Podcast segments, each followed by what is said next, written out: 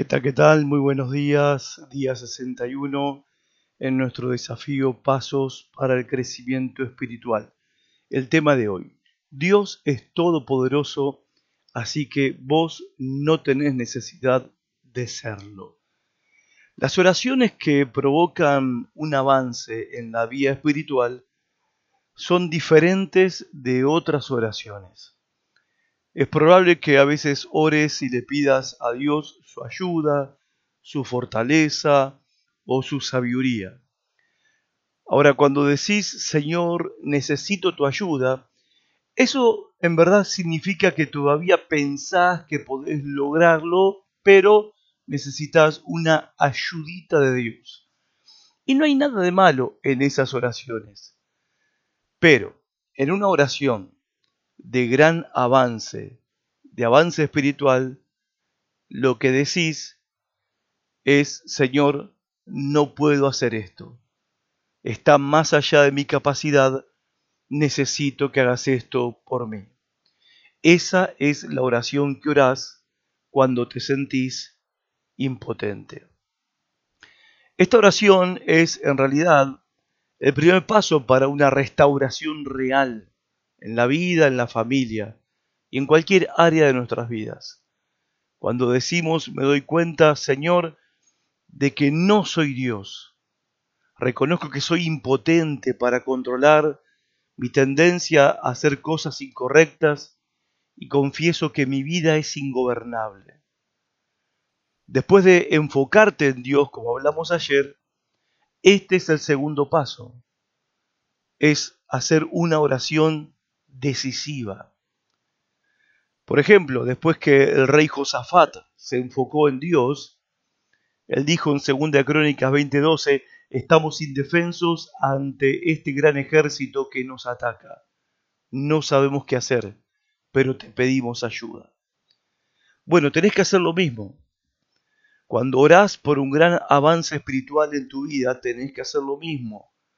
Primero le decís a Dios exactamente cómo te sentís. ¿Te sentís impotente?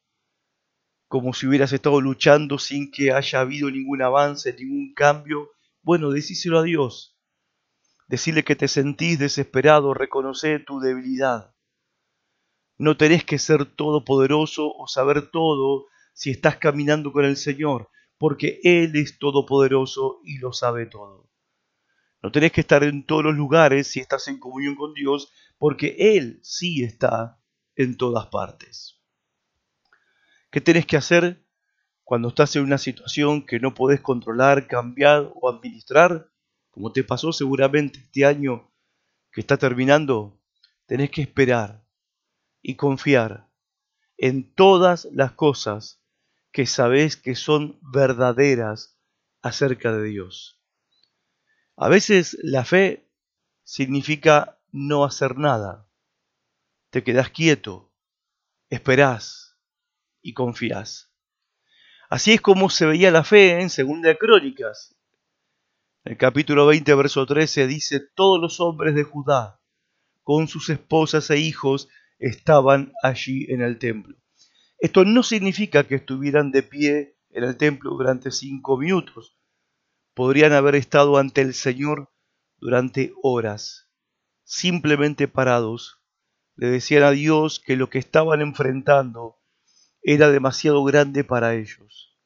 Estaban al final de su cuerda, de sus fuerzas, pero seguían aguantando, porque confiaban en que Dios los supliría. Cuando necesites un gran avance espiritual en tu vida, seguí el ejemplo de ellos. Esperá, observad y confiad. Para terminar, te pregunto, ¿por qué tratás de tener el control, aun cuando sabes que no podés cambiar la situación? ¿Y qué es aquello que se ha vuelto ingobernable en tu vida? ¿Y qué te impide esperar que Dios haga la obra que vos mismo, vos misma, no podés hacer? Pensalo. Dios el desierto, tenlo por cierto. lo puede volver manantial.